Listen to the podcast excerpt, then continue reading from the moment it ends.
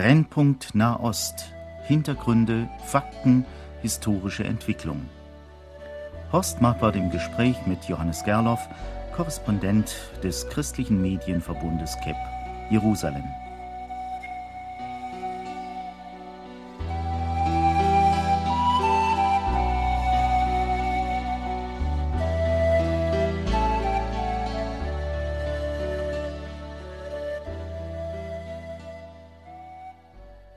Terror hat einen Preis, steht über dieser Sendung heute. Herr Gerloff, der Scheich Ahmed Yassin war ja der ranghöchste Hamas-Vertreter, der getötet worden ist. Vielleicht erinnern wir unsere Hörer noch mal kurz daran, wer dieser Mann war. Ja, er war 67 Jahre alt zum Zeitpunkt seines Todes.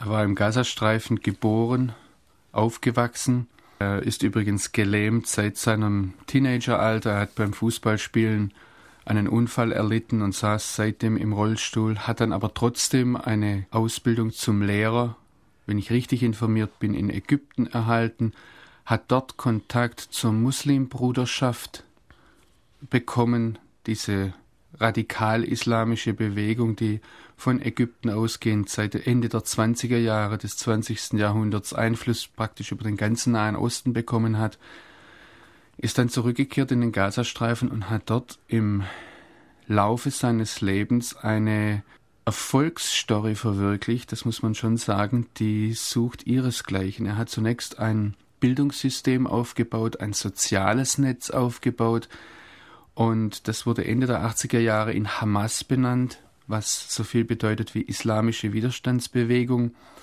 Aber Anfang war das ein rein soziales Netz, das sogar von Israel unterstützt wurde als Gegengewicht gegen die PLO.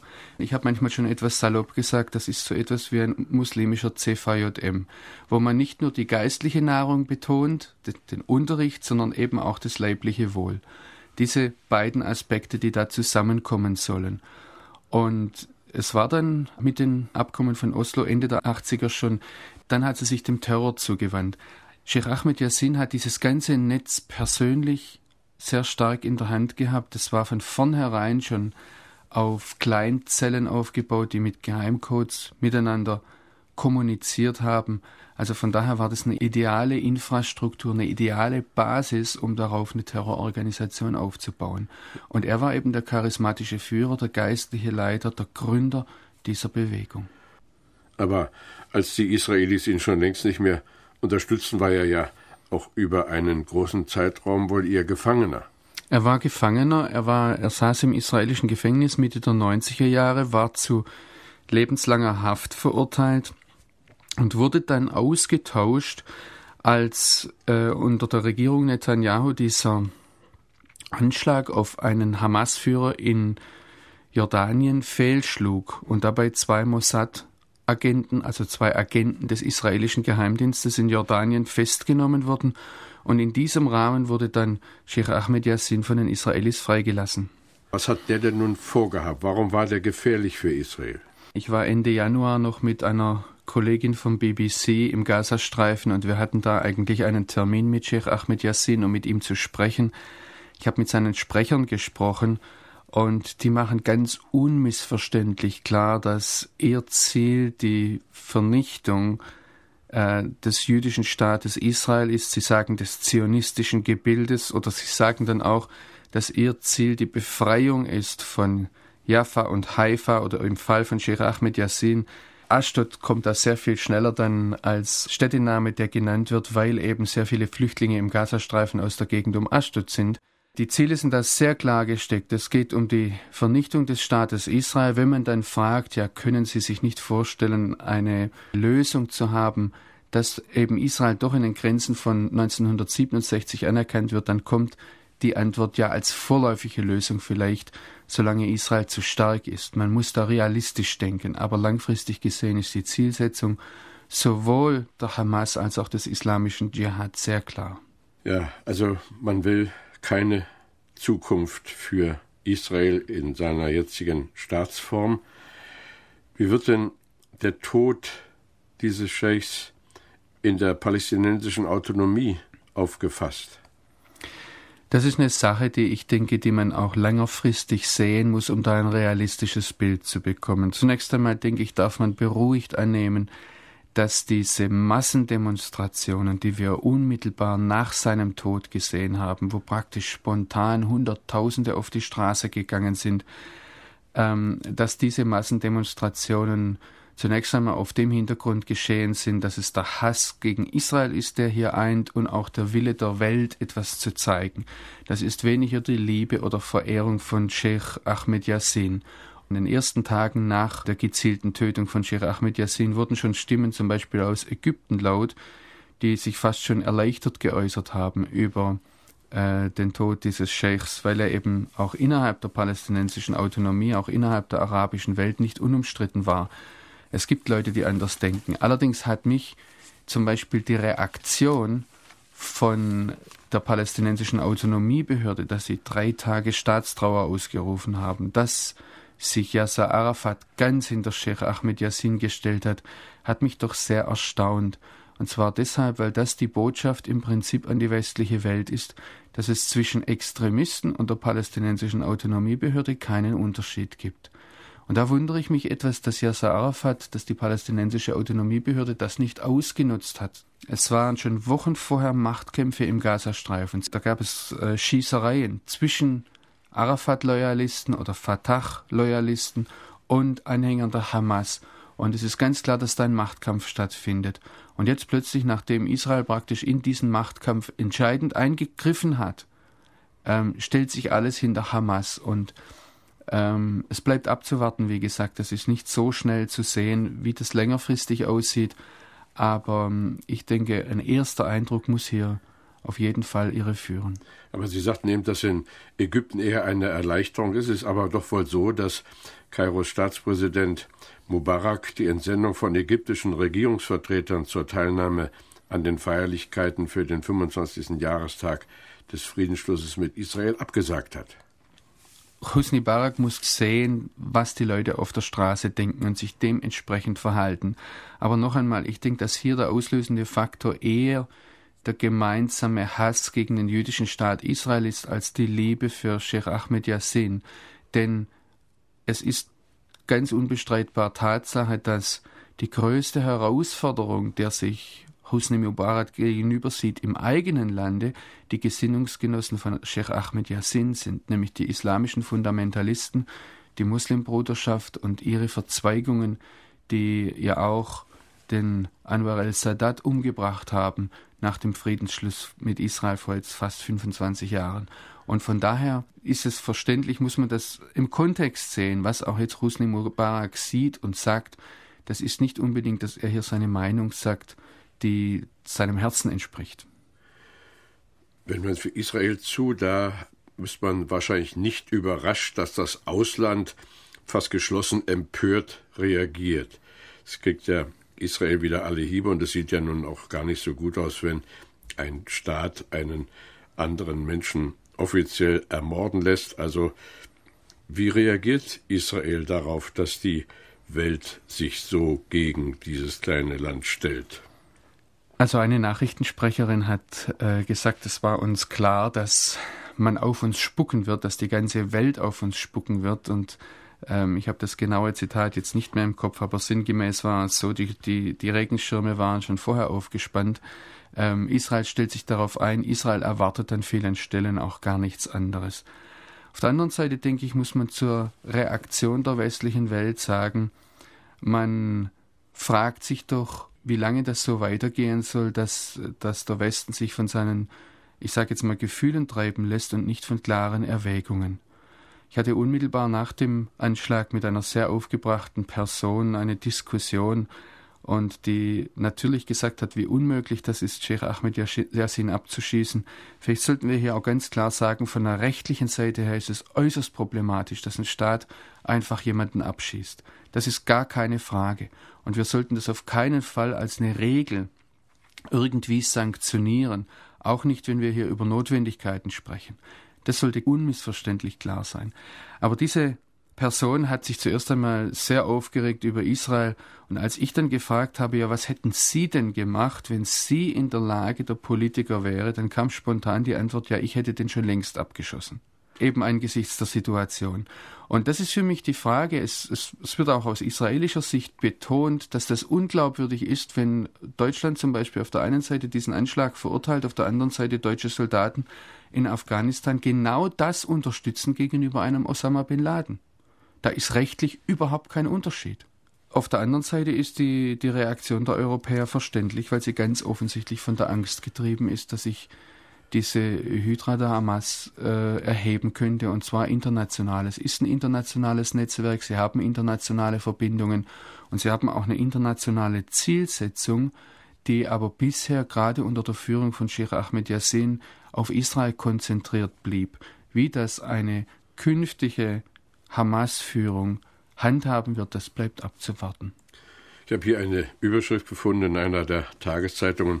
Israels Regierung lässt den Hamas-Gründer Sheikh Yassin liquidieren und feiert das als Erfolg im Kampf gegen den Terrorismus. Ist das ein Erfolg? Also zunächst einmal, ich denke, ob Israel das feiert, das bleibt äh, dahingestellt. Dass man das mit Genugtuung gesehen hat, ähm, zumindest in weiten Kreisen, gerade auch der Leute, die selbst und persönlich betroffen waren von den vielen Anschlägen. Es sind insgesamt seit Oktober 2425 Anschläge, bei dem 377 Menschen ums Leben gekommen sind in Israel, für die Sheikh Ahmed Yassin direkt verantwortlich ist. Dass da eine gewisse Genugtuung da ist, dass dieser Mann bestraft wurde, das ist, denke ich, verständlich. Gefeiert wurde der Sieg wohl kaum, denn man weiß ganz genau, dass das kein Ende ist, dass es weitergehen wird. Ob es ein Sieg ist über den Terror, ganz gewiss kein grundsätzlicher Sieg. Ich denke, die Taktik der israelischen Armee, der israelischen Regierung ist, die Hamas-Bewegung, die Infrastruktur der Hamas so weit wie irgend möglich zu zerschlagen und die geistliche Motivation, die geistliche Begründung auch, die gerade von, von diesem Hamas-Führer kam und die von diesen äh, islamischen Geistlichen kommt, die ist ein ganz entscheidender Faktor in dieser Strategie von Selbstmordattentaten, die die Hamas ebenso bekannt und auch so effektiv gemacht hat. Ja, wir haben ja in früheren Sendungen hier öfter gehört, auch von Ihnen, dass die Maßnahmen Israels doch fruchten und dass äh, ein großes Maß an Sicherheit gegeben ist. Es ist in den letzten Tagen ein Bild hier durch unsere Presse gegangen, ein, ein Linienbus in Israel fast unbesetzt und das heißt, äh, das sei nun also jetzt doch so, dass man äh, allgemein immer wieder Angst hat. Also wie, wie weit tragen die Sicherheitsvorkehrungen wirklich und bleibt nicht Israel doch ein außerordentlich gefährdetes Land? Also Busfahren, und ich meine jetzt Linienbusfahren, nicht Touristenbusfahren, wo niemand unkontrolliert ein- oder aussteigt, sondern Linienbusfahren, vor allem auch zu den Stoßzeiten, wenn sie voll sind. Und diese Stoßzeiten gibt es nach wie vor, weil viele Israelis darauf angewiesen sind, zur Arbeitsstelle zu kommen mit dem Bus, wird immer eine äußerst gefährliche Sache bleiben. Deshalb macht sich ja Israel auch alle möglichen Gedanken, deshalb wird neu an Sicherheitsvorkehrungen gedacht. Ich denke, man muss das alles re relativ sehen. Wenn man davon spricht, dass ein Kampf gegen Drogenhandel oder gegen Rauschgift äh, effektiv ist, dann macht sich hierzulande niemand die Illusion, dass man das total abstellen könne. Man kann es eindämmen, man kann es an vielen Stellen unterbinden, aber ein, ein totales Abstellen so eines Krebsgeschwürs ist praktisch unmöglich und darüber ist man sich auch in Israel im Klaren. In unseren Medien hier wurde gerätselt über den Zeitpunkt, ob das jetzt ein besonders gewählter Zeitpunkt ist. Man hat auch gesagt, warum hat man diesen Mann, der für so viele Morde an Unschuldigen verantwortlich ist, warum hat man den nicht eher kaltgestellt?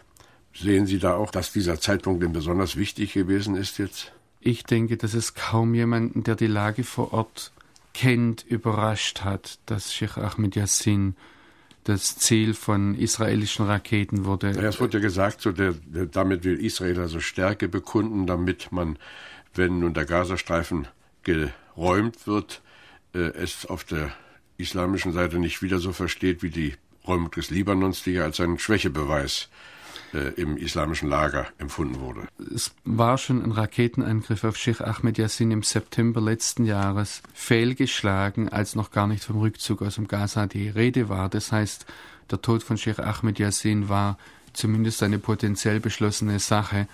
Ähm, ich denke, dass sehr viel auch damit zusammenhängt, dass es jetzt eben gelungen ist.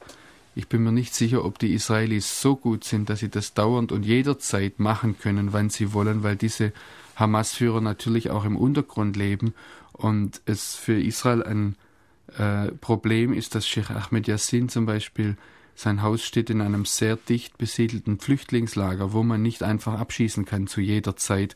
Wenn man daran denkt, dass man eben keine Zivilisten treffen möchte, dann muss man bestimmte äh, Situationen abwarten. Und dieser Militärschlag in diesem Fall war ja aus militärischer Sicht höchst erfolgreich, dass praktisch neben Schach, äh, Sheikh Ahmed Yassin noch seine beiden Söhne, zwei Leibwächter, ums Leben gekommen sind. Und dann, die Zahlen schwanken da etwas noch, ein bis drei Leute. Also von daher war das ein höchst erfolgreicher Militärschlag und die sind nicht so einfach durchzuführen. Jetzt kann natürlich dieser Faktor, dass äh, Ariel Sharon daran arbeitet, an der Frage, wie kann ich mich aus dem Gazastreifen zurückziehen, dort die Fronten etwas straffen, militärisch etwas besser verteidigbar zu machen, dass das ein entscheidender Faktor ist, der hier mitspielt. Aber da ist es weniger die Demonstration der Stärke Israels, die hier gefragt ist, als die Zerschlagung der Hamas. Weil die Stärke Israels ist, wird auch von den islamischen Extremisten nicht angezweifelt. Was die Frage ist, ist, wie stark ist Hamas? Ist Hamas so stark, dass es gegen Israel ankommt, dass es Israel zu einem Rückzug zwingen kann? Und das kann durchaus ein Faktor sein, dass Israel sich sagt, wir werden die Hamas zerschlagen, so schwächen, dass nicht nur der Welt, sondern auch in der arabischen Welt, auch in der palästinensischen Gesellschaft ganz klar ist, Hamas kann Israel nicht aus dem Gazastreifen hinausgezwungen haben. Ja, nun ist ja vor allem auch diese Organisation weiter fähig zu arbeiten, tätig zu bleiben. Die Nachfolger stehen bereit, die Presse nennt einige. Haben Sie auch eine Vorstellung, wer eventuell an die Stelle treten könnte? Und wenn ja, was sind das für Menschen? Es besteht offensichtlich jetzt schon ein Konkurrenzkampf zwischen Khaled Mashal, das ist dieser Hamas-Führer, der 1900, ich denke es war 96 oder 97 von der Regierung Netanyahu in Jordanien äh, liquidiert hätte werden sollen. Und er sitzt, wenn ich richtig informiert bin, heute in Damaskus und erhebt einen Anspruch auf die Führung der Hamas. Im Gazastreifen selbst wurde ja unmittelbar danach gleich ähm, Abdelaziz Rantisi als Nachfolger genannt. Das ist ein Kinderarzt. Das ist einer der langjährigen Sprecher, eine der ganz charismatischen Gestalten innerhalb der Hamas-Bewegung, der selbst auch im letzten Jahr einem äh, Raketenangriff der Israelis nur mit knapper Not entkommen ist. Wer da jetzt konkret die Führung übernehmen wird, ähm, das bleibt abzuwarten. Ich denke, man muss vor allem auch längerfristig abwarten, wer das Charisma besitzt, das ein Sheikh Ahmed Yassin hatte, wer die Möglichkeit besitzt, die Massen in der Weise an sich zu binden, wie das Sheikh Ahmed Yassin äh, in der Lage war zu tun. Wie erklärt sich eigentlich dieser abgrundtiefe Hass der Feinde Israels, ob man die nun Araber nennt oder Palästinenser, Muslime oder Islamisten? Das ist eine Frage, die mich treibt und das ist eine Frage, die mich auch immer wieder dazu treibt, mit diesen Leuten zu sprechen, um sie zu verstehen, um zu sehen, was ist wirklich der Grund und nicht dem nachzulaufen, was wir oft an Vorstellungen haben. Ganz gewiss ist es eine religiöse Motivation, die dahinter steht, die diese Leute treibt, gegen einen jüdischen Staat Israel vorzugehen, gegen Juden, die jetzt plötzlich über Muslime herrschen und damit die Macht Allahs de facto in Frage stellen.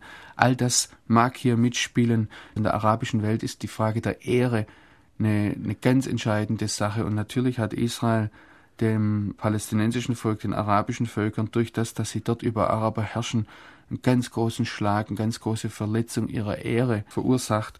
Und ein weiterer Punkt ist ganz bestimmt auch die humanitären Verhältnisse dort, auch wenn das eine Ursache des Terrors ist, aber das ist durchaus heute ein Faktor, der den Hass gegen Israel schürt und man kennt eben Israelis hauptsächlich als Besatzer, die einen demütigen und da fragt man nicht lange nach Ursache, sondern man erlebt das so und man reagiert entsprechend.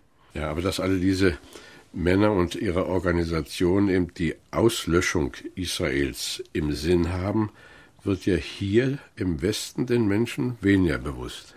Also das ist was, was mich immer wieder erstaunt. Ich habe vor einiger Zeit auch mit einem deutschen Diplomaten aus Ramallah gesprochen, der mir versucht hat, weiszumachen, äh, dass Hamas Frieden möchte.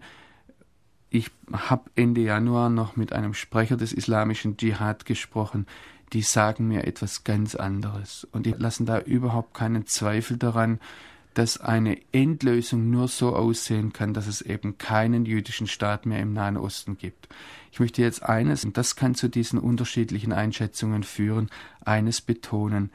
Ich wünschte mir manchmal, dass Leute hier im Westen äh, sehen, wie diese islamischen Führer auftreten, mit welcher geistlichen Liebenswürdigkeit, mit welcher geistlichen Vollmacht, ich sage jetzt nicht, dass das geistliche im Sinn der Bibel ist, aber da ist eine geistliche Macht da, ein Machtbewusstsein, ein Autoritätsbewusstsein und das ist nicht ein verzweifelter Neonazi, der hier tobt und sich dann verzweifelt in die Luft springt. Das sind Leute, die wissen, was sie an Macht haben und die wissen, dass ihre Macht weltweit geht. Wenn wir an Spanien denken, die konnten durch diese Anschläge praktisch eine Wahl beeinflussen von heute auf morgen.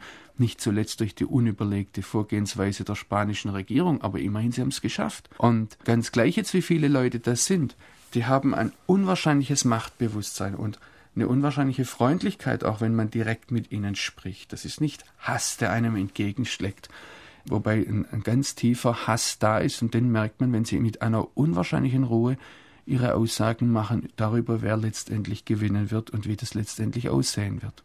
Allen Bemühungen durch Gespräche etwas äh, in die Wege noch zu leiten, kann man nur mit großer Skepsis gegenüberstehen. Ich habe ja die Sorge, dass sich diese ganzen äh, Verbände oder diese verschiedenen Organisationen und deren Namen sie auch immer wieder nennen, dass die sich mal zusammentun und dass es dann wirklich für Israel gefährlich wird.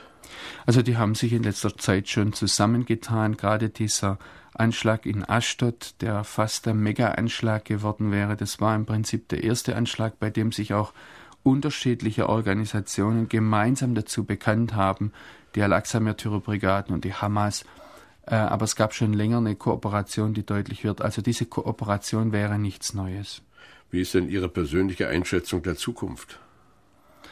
Ich sage auf diese Frage immer, dass ich Journalist bin und zu berichten habe, was geschieht und dass ich kein Prophet bin. Das ist sehr, sehr schwer, denke ich, vorauszusagen, vor allem auch, weil wir bisher in keinster Weise das Mittel gefunden haben, gegen diesen islamistischen Terror vorzugehen. Ich denke, an vielen Stellen sind die Ursachen gar nicht richtig erforscht, weil es ganz bestimmt nicht die Ursache ist, dass es Armut und der Mangel an Bildung und die Verzweiflung in einem Flüchtlingslager ist. Es sind durchaus reiche Leute, es sind einflussreiche Leute, es sind gebildete Leute. Also ich habe gesagt, Abdelaziz Rantisi zum Beispiel ist Kinderarzt, ja, die die treibenden Kräfte in diesen Bewegungen sind. Und von daher denke ich, es bleibt abzuwarten. Was ich für wichtig halte, ist, dass wir als Christen das Gespräch suchen mit diesen Leuten und dass wir da auch auf die Kraft des Evangeliums vertrauen, wenn wir ihnen begegnen. Ich meine jetzt nicht unbedingt, dass wir sie belehren müssten, aber dass wir darauf vertrauen, dass Jesus als Person ihnen entgegentreten kann. Sie eben davon sprechen, dass diese islamischen Vertreter im muslimischen Sinn, im islamischen Sinn gesehen, so etwas wie eine geistliche Kraft haben, dann steckt natürlich dahinter auch die Aussage, dass die andere Seite, also die Israelis, eigentlich nur mit politischen Mitteln eine Lösung suchen. Man wünschte sich so sehr, dass auch dort äh, in unserem biblischen Sinne eine Sehnsucht wach werden würde. Sehen Sie denn da Anzeichen, dass in Israel auch Menschen in leitender Stellung bereit sind, nach dem lebendigen Gott zu fragen und von ihm eine Lösung zu erhoffen? Oh, ich sehe da bei mehr Anzeichen dafür als hier in Deutschland. Also in Israel ist es kein Problem, Zehntausende auf die Straße zu bekommen oder vor die Westmauer, vor die Klagemauer zu bekommen, um, um Erlösung zu bitten und um das Kommen des Messias zu bitten. Wenn wir an die großen Demonstrationen denken, zum Beispiel gegen die Räumung des Gazastreifens, ich habe noch nie bei einer großen Demonstration so eine geistliche Atmosphäre erlebt, im positiven Sinn, wo die Menschen gebetet haben und sich auch ganz klar darüber waren, wir können uns nicht selbst aus dieser Situation erlösen. Ich sehe da durchaus sehr weitreichende, sehr tiefgehende Ansätze, was natürlich nicht ausschließt, dass ein Politiker mit politischen Mitteln daran arbeitet und jetzt nicht unbedingt in der Öffentlichkeit eine geistliche Show abzieht. Nun ist es ja hier bei uns so, dass im Grunde genommen kaum irgendeine geistliche Aussage der Kirchen den Staat bewegt, beeinflusst die Regierung. Das läuft so nebeneinander her, leider. Ist das in Israel besser, wenn solche geistlichen Bewegungen da an der Westmauer zum Beispiel sind? Lässt sich da ein Politiker von beeindrucken? Ich weiß gar nicht, ob der Hauptzielpunkt die Politiker sind, die hier beeindruckt oder beeinflusst werden sollen, ob es nicht vielmehr darum geht, den lebendigen Gott aufzurufen und zu bitten, ihn anzuflehen, etwas Entscheidendes zu tun. Und das ist ja auch der Grund, das ist ja auch der Zielpunkt für unsere Gebete.